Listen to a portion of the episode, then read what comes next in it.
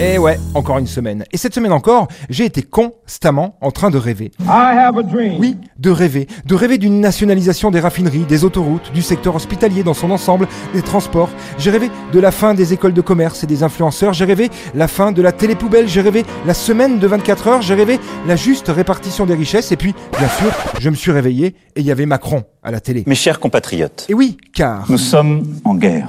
Mais une vraie, cette fois. Hein on n'est plus en guerre contre le manque de place dans les hôpitaux, puisque les joyauderies et le Drian qui nous dirigent ont supprimé encore près de 5000 lits rien que cette année. Non, désormais, c'est une vraie guerre aux côtés des Ukrainiens qui nous attendaient sagement depuis 2014, et notre président est déterminé à jouer un rôle dans ce conflit, car c'est vrai qu'en termes de politique intérieure, c'est plutôt calme chez nous.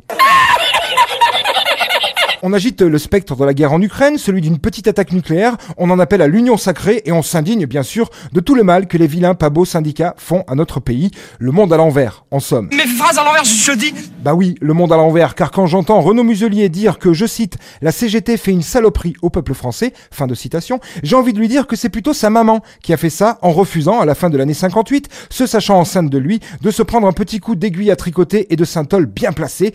Le vrai problème, ce sont ces multinationales qui refusent de céder à des revendications ô combien légitimes, qui mentent allègrement à la populace via des médias complices et largement graissés pour tenter de nous essorer encore et toujours plus, de nous dresser les uns contre les autres dans l'hérésie d'un modèle économique caduque basé sur l'exploitation des énergies fossiles. you can be do what we want to do. Alors oui, l'essence manque presque autant que la matière grise à mon pays. Et alors, est-ce là une raison pour se foutre sur la gueule dans les stations-service comme nous l'avons vu cette semaine? Des scènes terribles qui ne sont pas sans rappeler le deuxième épisode de la série française L'effondrement, sauf que là, c'est la vraie vie. On ferait mieux de partir avant que les cuves soient vides. Oui, bah on reste tant qu'il y en a.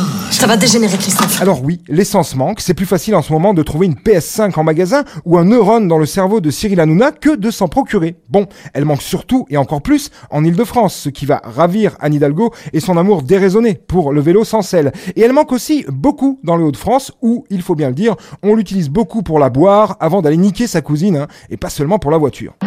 Tu vas avoir des gros problèmes.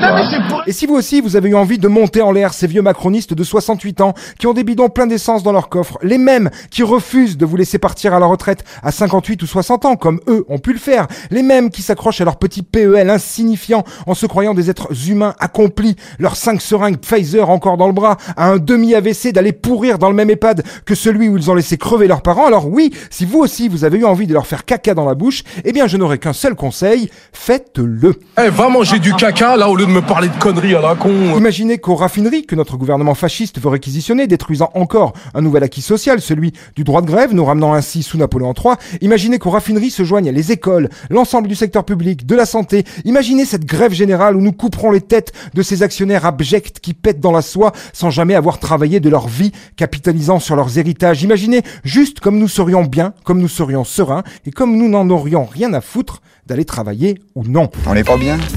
Paisible Bref, face à la pénurie d'essence, je ricane. Face au reste, je pleure les dernières larmes de bon sens qu'il nous reste. peu de sang parfum sur ta veste.